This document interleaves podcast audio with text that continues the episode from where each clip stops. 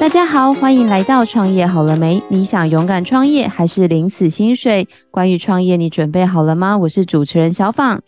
我是身历其境的一方。一方，你知道吗？这个节目播的时候呢，应该是在刚刚过完新年吧？新年快乐，新年快乐，新年快乐！祝大家有丰收的一年，发大财。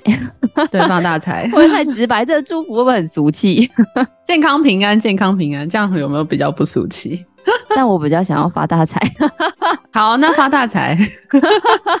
那想要发大财啊，就是前两年呐、啊，你有没有听过一种很红的，就是投资虚拟货币啊？有。那我最印象深刻的其实是虚拟货币诈骗。那请问你有发大财或者是被诈骗吗？没有诶、欸，其实我现在只有开了一个虚拟货币的钱包，但是我其实没有在使用诶、欸，我连开都没开，你知道吗？每次跟人家讲到虚拟货币，大家就是因为你知道我们公关人嘛，就是感觉什么都可以聊两句，但是每一次讲到虚拟货币或加密货币，我就像当鹌鹑一样在旁边都不讲话，很怕讲出什么不专业的话会被人家讲说哦，你这个没有。知识的人，这样我就觉得哦，那我还是先了解一下再来好了。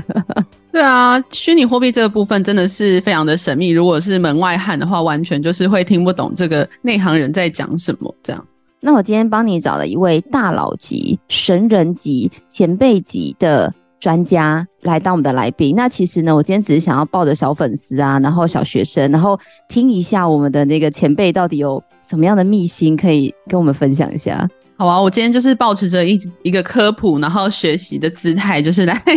面对这个这一集。好哦，那我们非常荣幸邀请到我们的聚力投资股份有限公司的创办人，欢迎我们的 James。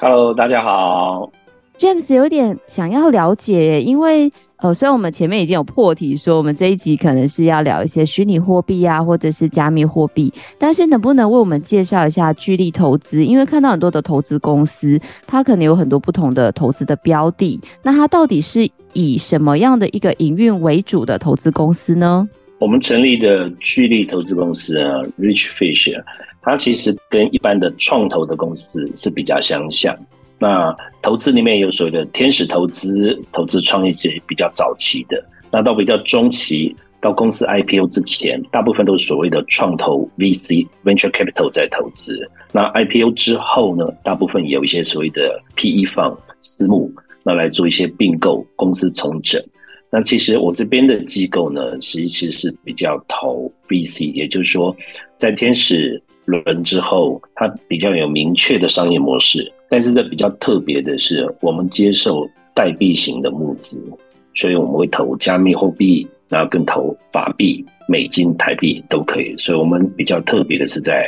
做混合资本这样的一个形态的创投。那当初怎么会有想要成立这样子，就像您说的混合资本的投资公司？是因为有观察到什么样的国际或者是市场的需求或趋势？有的，其实我在。进入到呃币圈的时间呢，其实不是很长。我之前在中国这边做医疗的人工智能数据，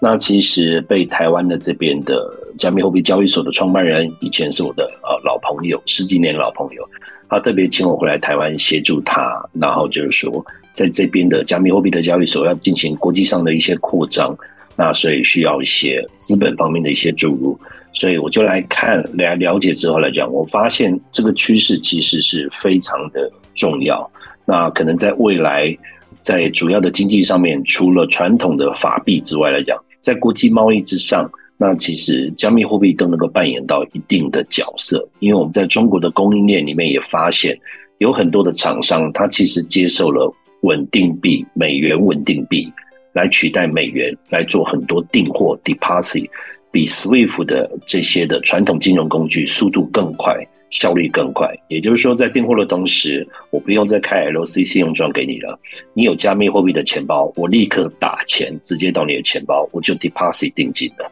这就是真真实实的钱。那对方拿到这个加密货币稳定币之后，因为它的流通性很高，它也直接到交易所之后，它有需要就可以换成它需要的货币。所以这个形成了早期我看到了一个市场机会点。哎，那这样子的话，就是你们的客户类型大概都是哪一种类别的客户为主呢？其实我们后来参与了这边的台湾的加密货币交易所，台湾的法规上面没有明确的监管会的法规，但是有叫这些的业者来讲，其实提所谓的防洗钱 AML，还有跟银行做信托的 KYC。所以其实这边的台湾的我加入的交易所，它就是跟呃银行这边有做了信托跟 KYC。所以一般除了一般用户之外来讲，它都有限制它每天入金跟出金的额度。所以我们也有很多，大部分都是个人之外来讲，也有一些法人机构，也就是说一些公司行号也都有在跟交易所提供它服务。所以说，像比如说以我个人来说，好像比如说一方刚刚说他可能我们自己就是做生意很辛苦嘛，所以可能也会想要做点小投资。所以像我们这样子的微型投资人或个人投资人，也是你们有服务的客户吗？还是你们比较偏向这种大型的法人机构呢？以投资公司来说啦，就是说以创投公司来说，创投公司我们对到的对象大部分都是属于有高风险承担能力的。但是在我们所有的就是说接触的这些所谓的以交易所、加密货币交易所方面，他们其实会接触的用户就是任何的用户，他都会接触，甚至里面有很多的上班族，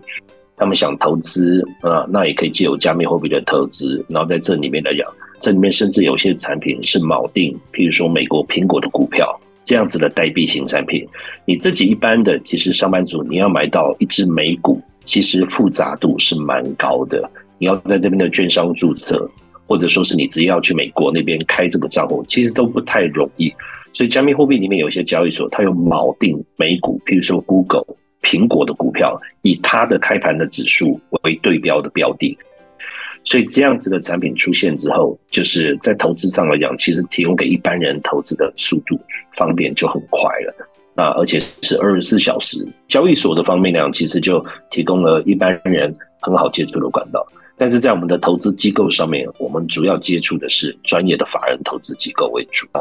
那 James 就是刚刚有讲过，我们两个都是小白嘛，所以 因为刚刚讲了很多，就是以这个法币也好，以加密货币也好，作为一个交易的媒介。那因为我觉得我听不懂，所以就是可能整个世界观有点没办法建立。那所以到底？我们常常讲的这个法币，我大概知道，就像我们的新台币啊、美元啊、欧元啊这样子的一个货币。那到底什么是加密货币？能不能为我们的听众稍微解说一下呢？可以，加密货币其实比较早期，大家最早的标的是比特币。比特币呢，它的比较的特色就是它有一定的发行的数量，它发完之后就不再发了，总共就只有两千一百万颗这样子的比特币。发完之后，它就不再发行了，所以它的特色有点像黄金，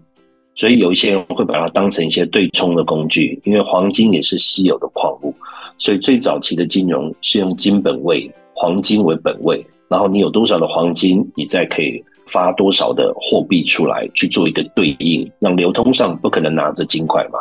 那其实你拿着纸钞跟这些，其实在支付上也越来的。没有那么方便了，所以其实加密货币呢，它其实大家知道了电子支付，像 Line Pay、微信支付，其实它在背后都是类似，它是一个 token，其实都是一个代币的形态，它都是一个数位上的一个代币的形态，所以加密货币它就形成了一个更好的方向。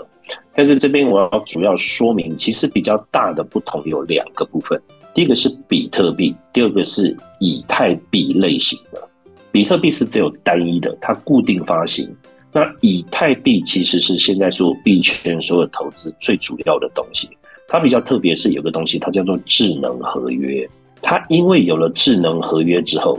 这个代币上面它就可以形成一个生态链，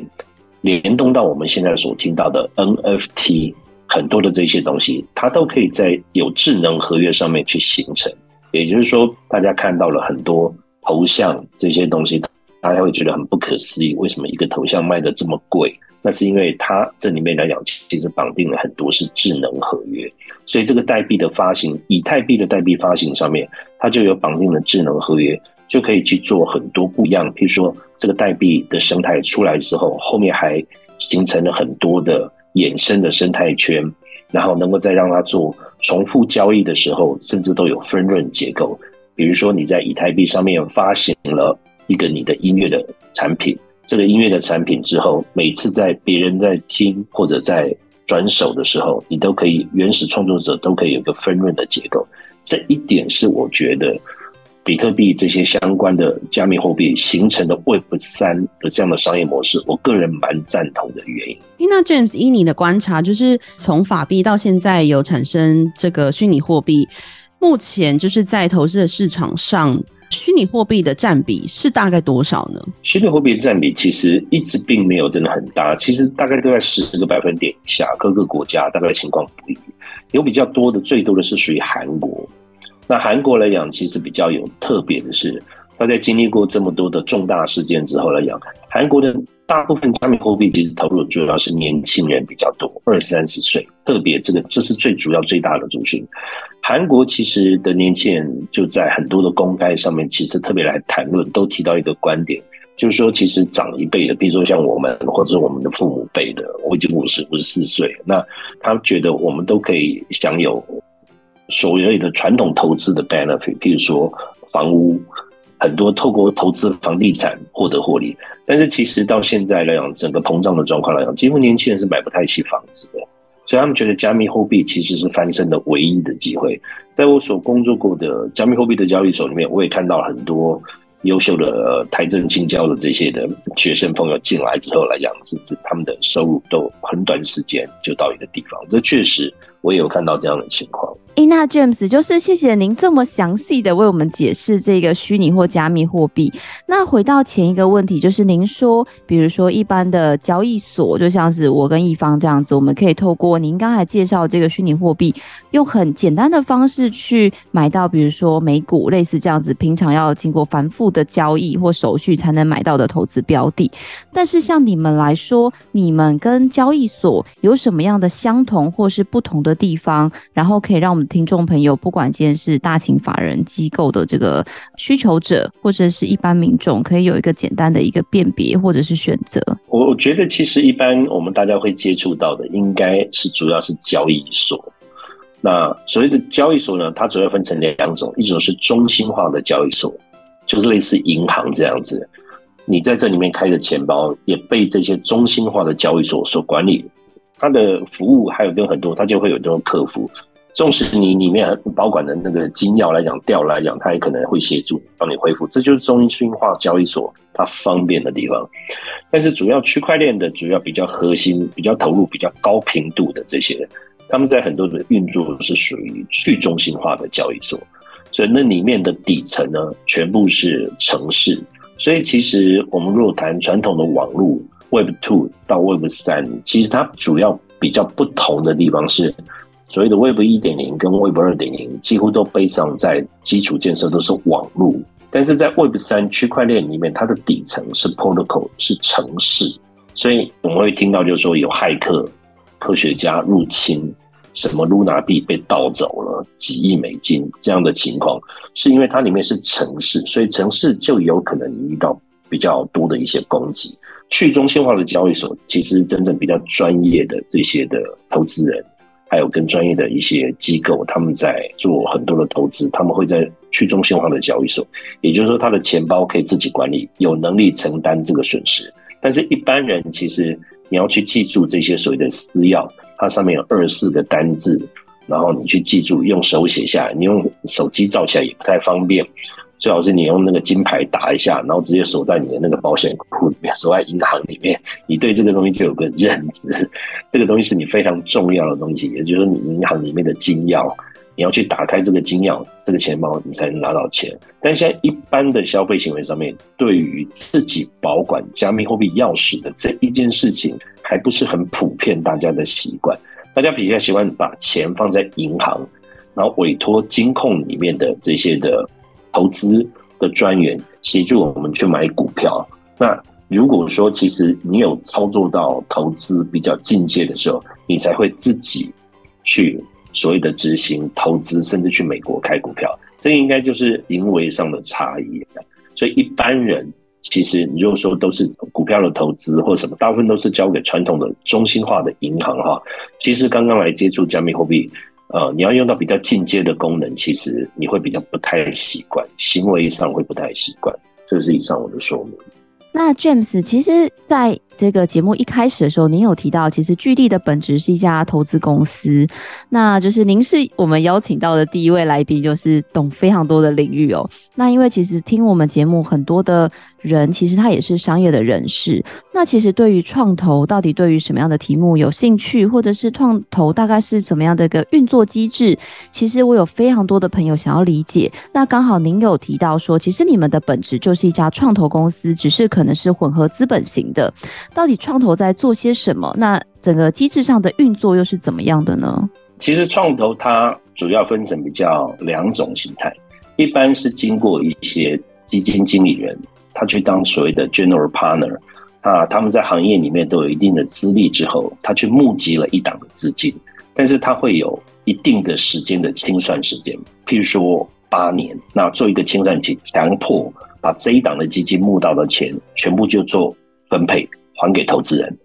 用这样的方式来讲，就是说让所有的投资人都能够比较有明确的进场跟退场的机制，这个是 for 投资人端，但是 for 公司在融资的时候来讲，其实你就不太清楚，你现在去面对的这些投资机构，他手上投你的是哪一档基金？那个基金到底到期时间还有多久？所以，其实我自己以前在做很多项目的融资的时候来讲，其实我就有拿到过对我比较辛苦的钱。所以比较辛苦的钱，就是我拿到那个基金，它已经接近结束了。所以他会逼我们，就是说这些项目其实早早的就开始做获利的动作，但是有些需要养成商业模式，譬如说会员他需要养成的时候，你如果拿到这种的放的资本的话来讲，其实你很容易就做歪楼了。也就是说，其实你这个商业模式可能还要再养个一两年，但是他其实那个机构会 push 你，会 push 你尽快他要出场，因为他要结算，他的 credit 不能太差。所以这个是后来我自己经历过几次募资的时候来讲，我发现哦，原来资本上其实是有不一样的结构。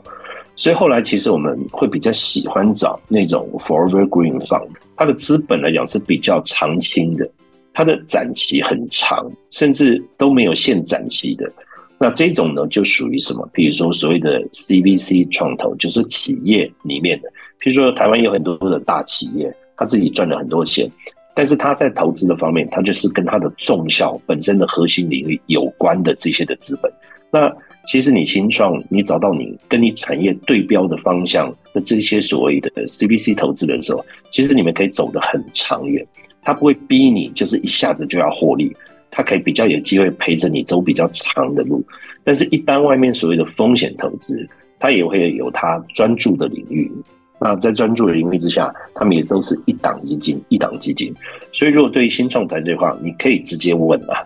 就是请问你投我的是哪一档的基金？那那个基金的时间大概还有多久要出场？其实，一般新创团队比较不知道这些情况的时候，就不会去问，不会去问，那投资人自然也都不会多说这些事情。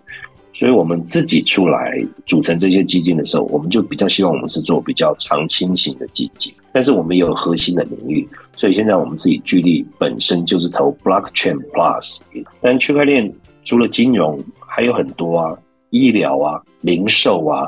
甚至很多的新的会员形态方式，有很多相关的。所以其实我们自己本身在看的，也就是说，哦，比较长心型。但是我们的核心都是什么？核心都是在区块链。所以我们也类似这些 CVC 的投资，用我们本来在看的专门的领域，但是 based on 在这个之上。然后来去找新创的团队，这个就是我的说明。哎，那 James，你们公司有专注投资就是新创的哪一个阶段吗？就是他们可能是哎有一个概念，你们就会投资吗？还是说他们要到成长到一定的程度，你们才会做投资呢？有，前面我也有提到，就是说其实一般你以新创一个公司，它大概分成三个阶段，就是种子轮。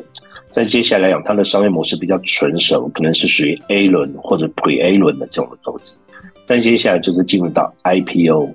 那这些就是需要私募的介入。那原则上，我们巨力这边的定位，我们比较定位在 A 轮的创投，比较不是属于天使型投资。那我们都是呃看的项目是主要商业模式已经验证了，但是你需要扩大，扩大到更大的市场，台湾甚至到海外。因为我们这些的投资团队里面来讲，其实我们都是经营过国际市场，我们自己都经营过海外的市场扩张。我们本身就是透过自己融资自己壮大。所以，我们变成投资人之后来讲，其实我们会把我们的经验帮助我们新创来做扩大市场的动作。那因为我们的人不多，所以每个投资机构他所最在意的一点，应该是他的投资绩效，他的 ROI。因为创投的人力养成比较不太容易，所以我们会牵涉到每个人管理的成本，所以这些也就是说会有分成早期天使的投资人，那跟属于创投型的，在属于扩大事业要扩大这个阶段，已经验证的商业模式要找的就是创投。那在 IPO 了，或者说没有 IPO，但是做到已经你也很大型了，做到三五千万年营收台币以上的时候，那其实可以就。接触到很多私募的并购，并进去它本业相关的一些事业体，所以大部分创业的项目来讲，他比较清楚你自己是在什么样的阶段，该找什么样的投资人，然后那个投资人来讲，其实他有没有特别跟你行业有重效？其实对于新创最重要的是有资源的钱，纯粹拿钱没有用，你最好是那个投资人背后有你有用的资源，这个比较重要。你拿了钱，纯粹只有钱，但是跟你没有重效的，那你就要满足他投资之后获利的这个的需求，所以往往在这个部分就会形成了很多理念上的比较不同的地方。以上，我觉得这段说的好贴切哦，因为像我们的行业，就是它是属于劳力密集的行业。然后那个时候也是很多人会说，哎，小宝你们缺钱的话，我们可以投资你们啊。然后但是我们就会讨论很久之后，会觉得是说，如果对我的事业在长大的过程中没有其他的助力，只有钱的话，我们就会觉得那我就贷款就好了。我觉得 James 说真的是很多经营者或者是像我们这样子新创或者是正在长大的公司，非常非常有这个感触的一个部分。那 James 就是刚才讲了这么多精彩的这个经验分享的部分，那有没有几个小故事是您自己亲身经验，不管在投资上，或者是刚刚讲的这个虚拟货币上，或者一些成功或失败的案例上，有没有什么比较印象深刻的可以跟我们分享呢？我觉得比较有特别的是，譬如说我自己以前在融资、在项目融资的时候来讲，其实我们遇到一个比较有趣的事情，就是。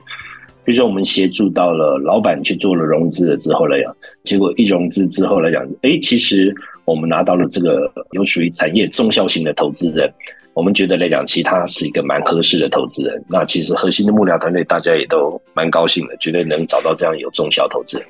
但结果后来又跑出来一个投资人呢，其实给了公司我们的估值呢，就是高过那个本来的投资人很多。所以于是呢，老板就决定就是说，来讲其实要给那个估值高的投资人。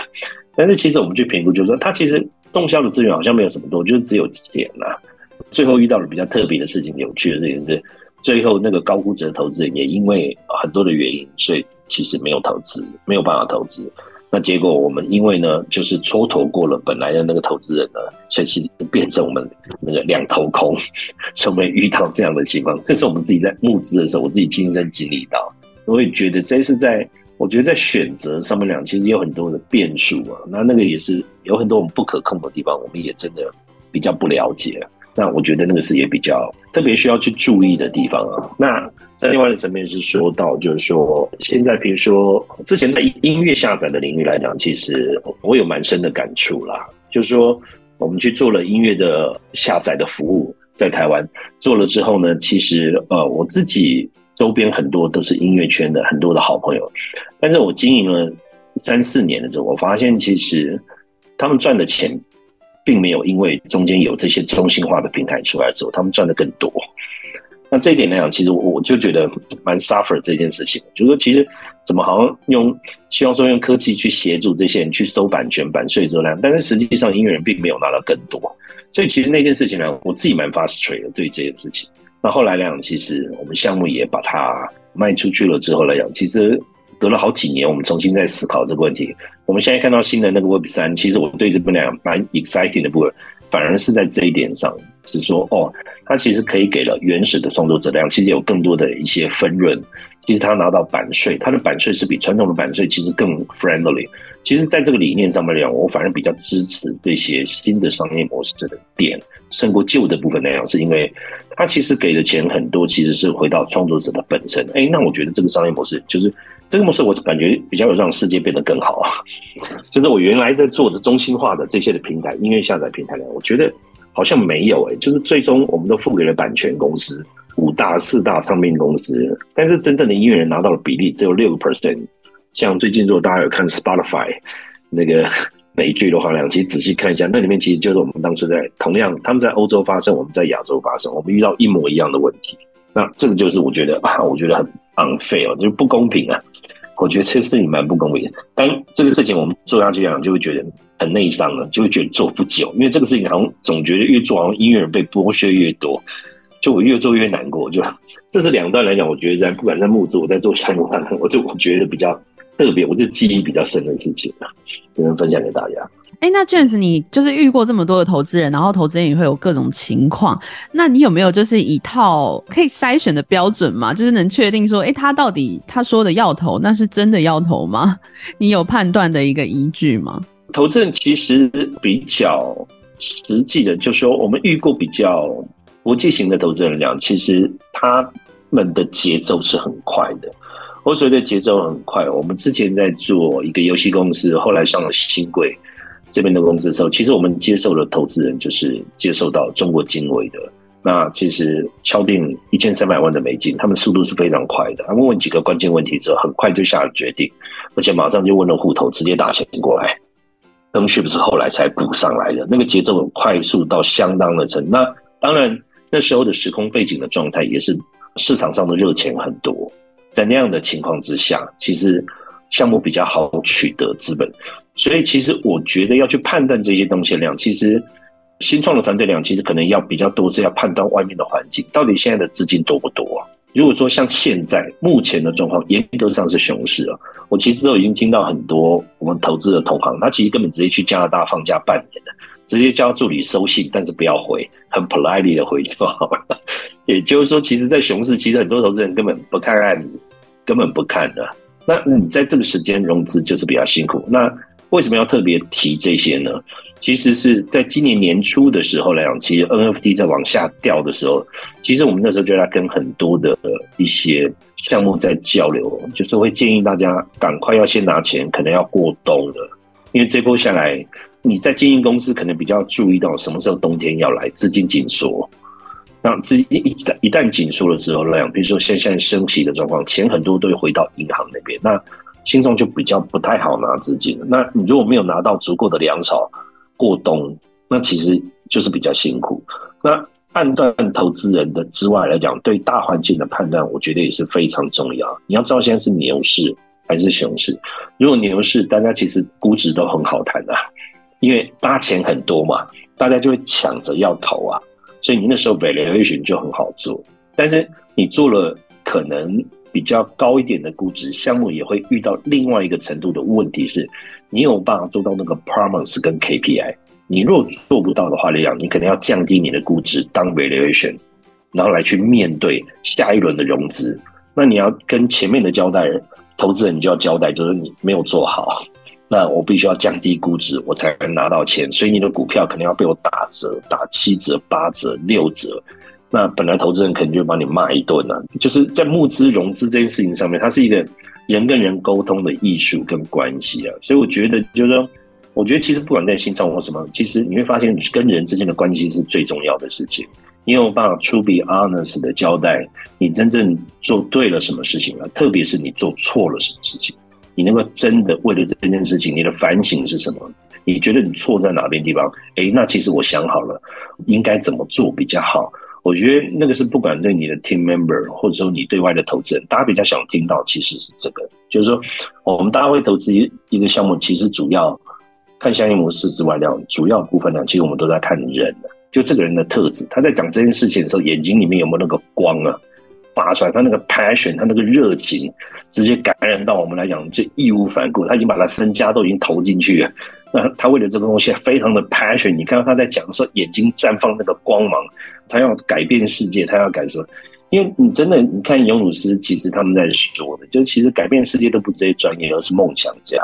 其实创投也希望找到一个超过本意比以上本梦比。那你要能执行本梦比的人，你本身就是要要一个追梦人啊。但是你追梦的 passion，你解的题目，那些东西是不是能让大家引起共鸣？那个是非常重要的东西。有那个共鸣在的时候，那投资人，呀，他对那个东西心里面也有负担的话，他就会陪，愿意陪你走下去了。我觉得这个是一些分享。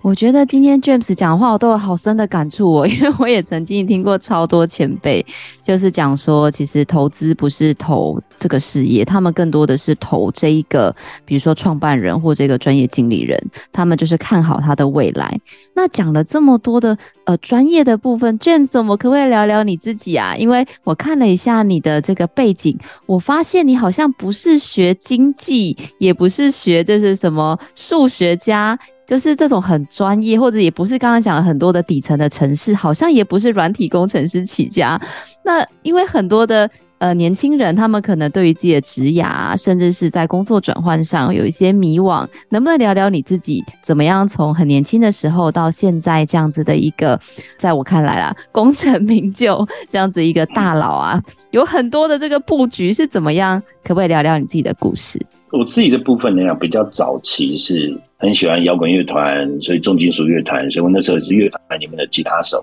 然后到后来觉得就是说，哎，其实大家好像乐团要去 booking schedule 嘛，总是没有人出来，然后好像个性比较鸡婆一点，那我就帮大家 booking schedule，北中南演出啊，最后弄一弄就变成乐团的经纪人了。那最后来讲，其实大家也没有什么案子啊，那大家要怎么活下去怎么办？那好，那我们一起来弄一个录音室，那我就负责出去接案子，然后负责跟人家沟通。回来去做制作人，那做了之后来讲，当然也是希望说跟自己的热情 passion 有关的东西。但是我发现呢，哎，其实其他人大家不愿意出来做这些事情，那我出来协助做这个事情，哎，我也做得蛮开心的。所以我就帮大家协助，从经济啊到后来变成很多的这些的制作，所以后来也投入了后期的这些广告成音的录音室，然后再后来看到了媒体机构。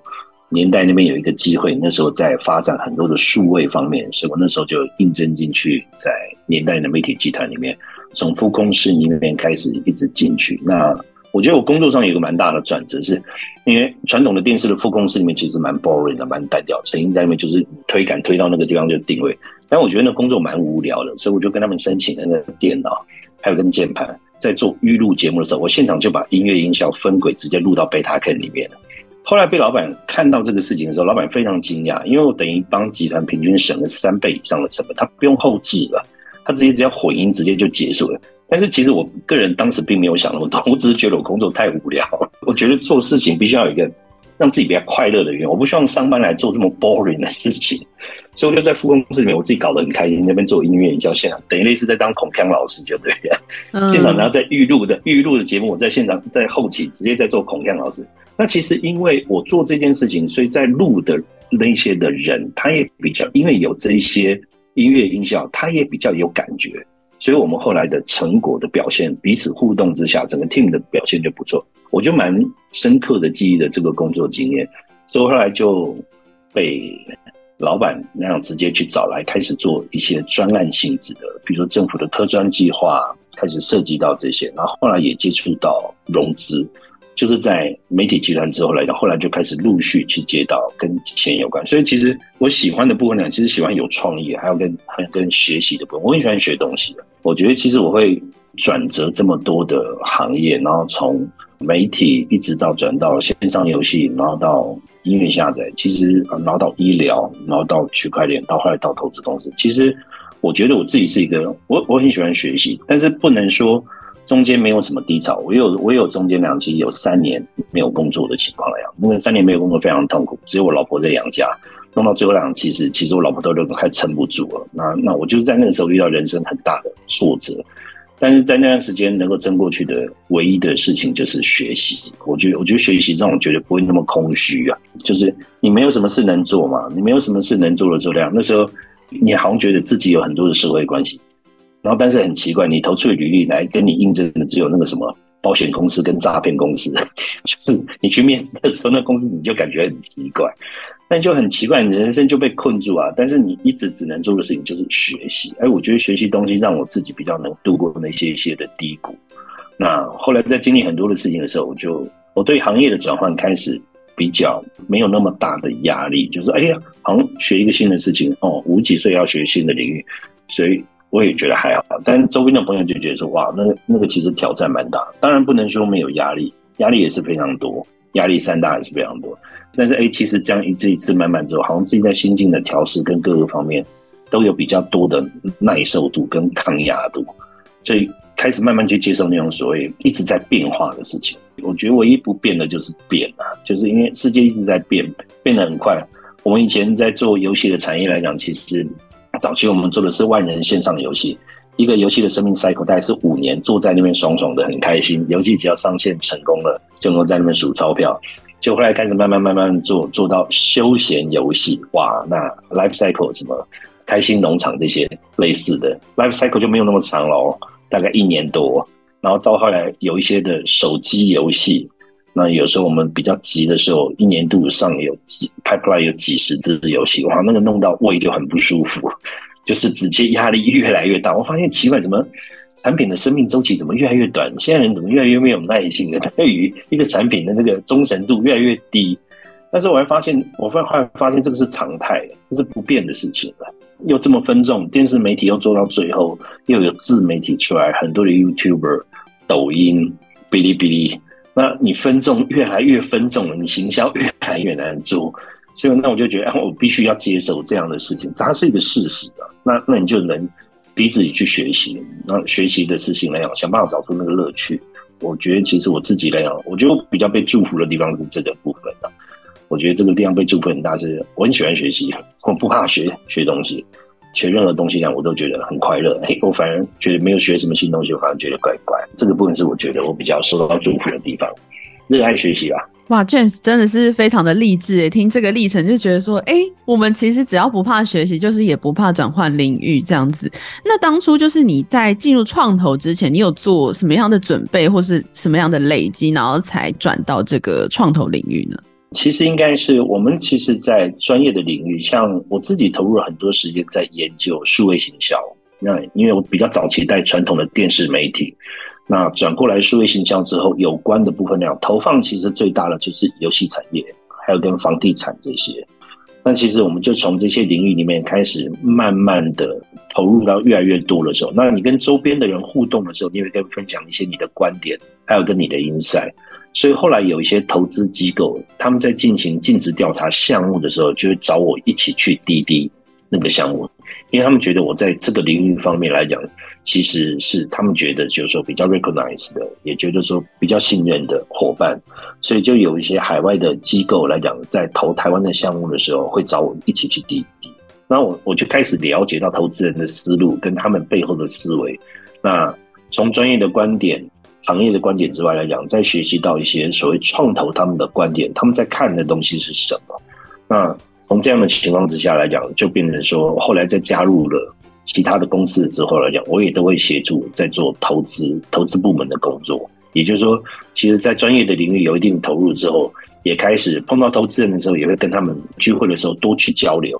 问一下他们对这些行业的看法，也分享自己的看法，然后透过这中间彼此修正、修正这些的观点，然后透过这样的接触之下来讲，跟创投接触多了之后，哦，比较了解每一个阶段。我刚刚说的，譬如说天使创投他在意的什么？VC 创投他在意的是什么？PE 方他在意的是什么东西？我后来开始有一个我自己的逻辑，比较不是听别人讲，我自己那个逻辑系统建立起来之后，哦，我就大概跟外面的趋势在变化的时候，我自己就会心里面做一个判断。那那些的判断，我事后也慢慢越来越印证之后来讲，我就觉得哦，我对这个领域开始有越来越多的理解。那去建立自己的逻辑之后来讲，我就觉得嗯，那可以再跟别人分享更多的一些观点的时候。你也都会听到很多的一些 echo，有人会觉得 challenge，你的观点在这哪个地方不够周全，哎，那你就透过这样的情况之下来讲，就慢慢慢慢慢慢的对这些领域也都越来越熟悉了。我觉得是学习一个东西是要想办法建立自己的观点，我觉得这个东西蛮重要的。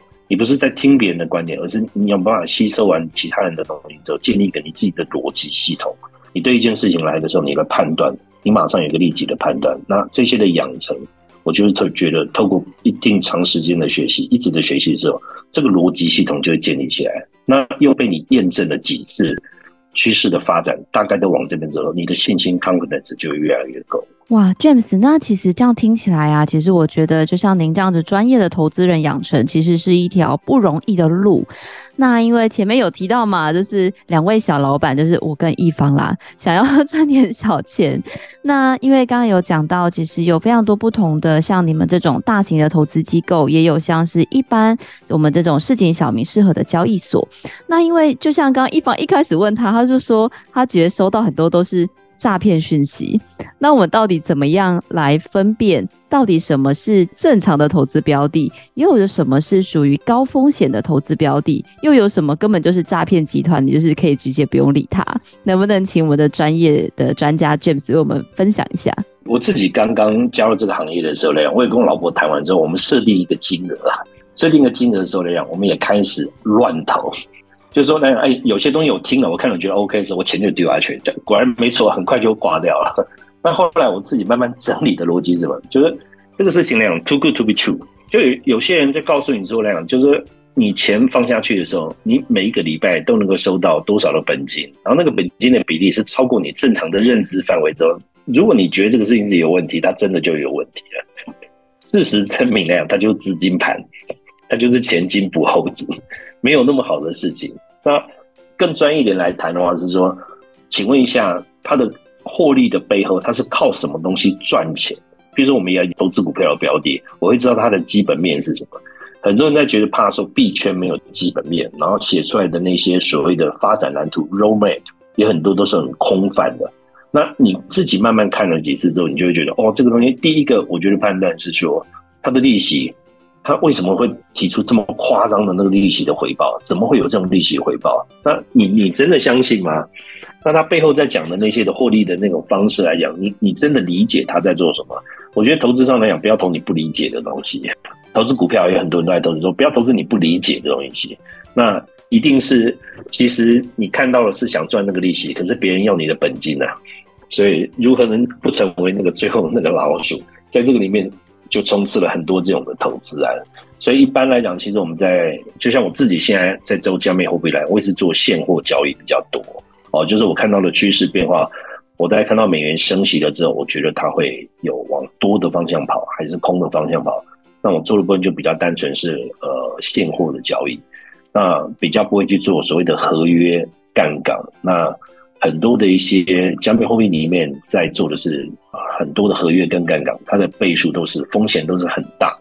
那我就比较不建议，就是说大家去去这样，因为毕竟我们主要在意的是你能不能呈现你部位的这个部分的风险。如果你部位的风险是没有办法接受的话，那其实没有办法。我自己的的建议跟我自己的做法就是，我会 all ok 一个金额，那那个金额的部分呢是在我们承担那个损失的情况之下。我再去认知这个新的商品，那慢慢去建立我自己的投资逻辑。那投资逻辑，我都觉得 OK 之后来讲，哎，那我会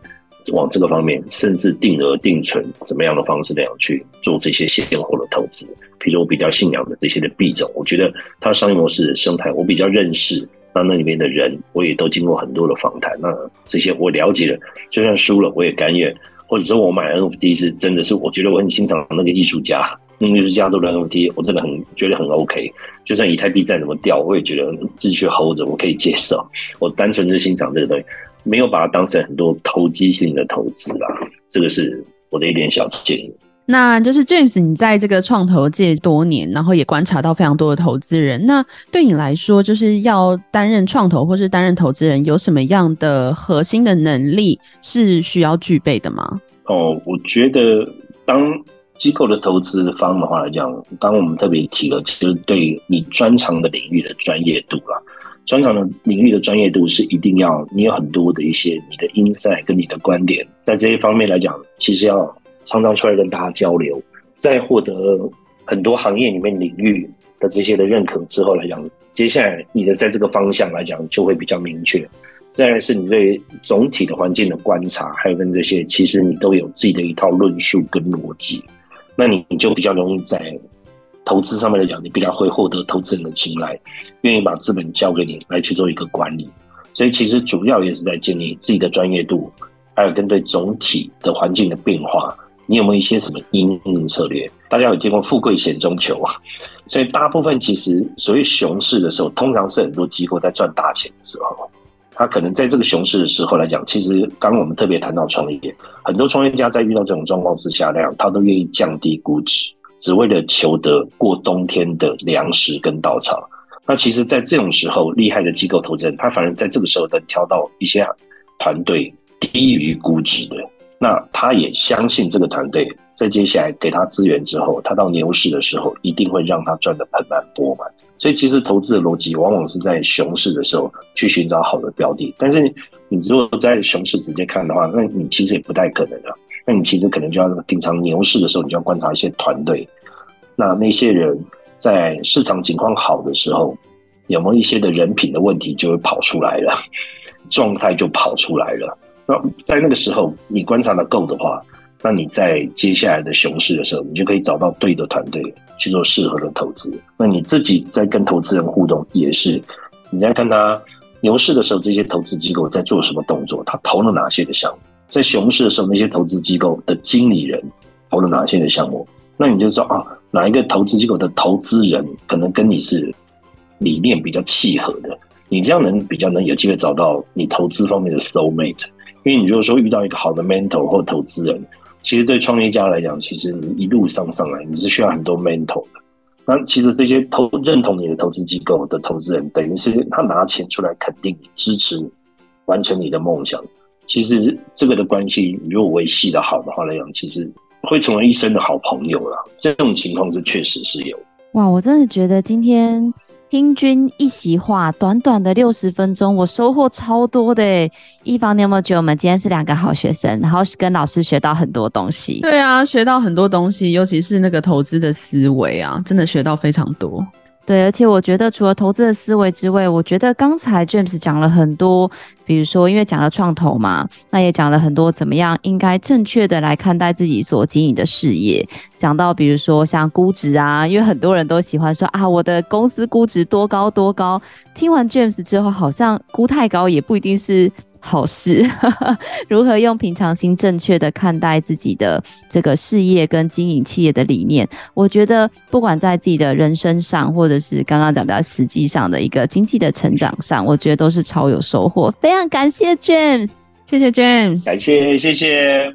哇，那今天创业好了没？非常的荣幸邀请到我们聚力投资的 James，从他怎么样？呃，人生的转折来进入这一行，然后一直到这一行到底从最基本的虚拟货币来跟我们分享，一直到一些投资的概念或者一些混合资本的概念，那当然也举了非常多这个丰富的例子来让我们了解在经营事业上或者在个人投资上有没有一些要注意的事项。也希望这样子的分享能够让大家对于混合性投资或者是像我们虚拟货币的投资都能有更深刻的一个认识。最后呢，我们也会把我们 James 相关联系的资讯放在下方资讯栏，如果有需要的朋友都可以参阅哦。如果你喜欢我们的节目，别忘了给我们五星好评加分享哦。创业好了没？我们下次见喽，拜拜，拜拜，拜拜。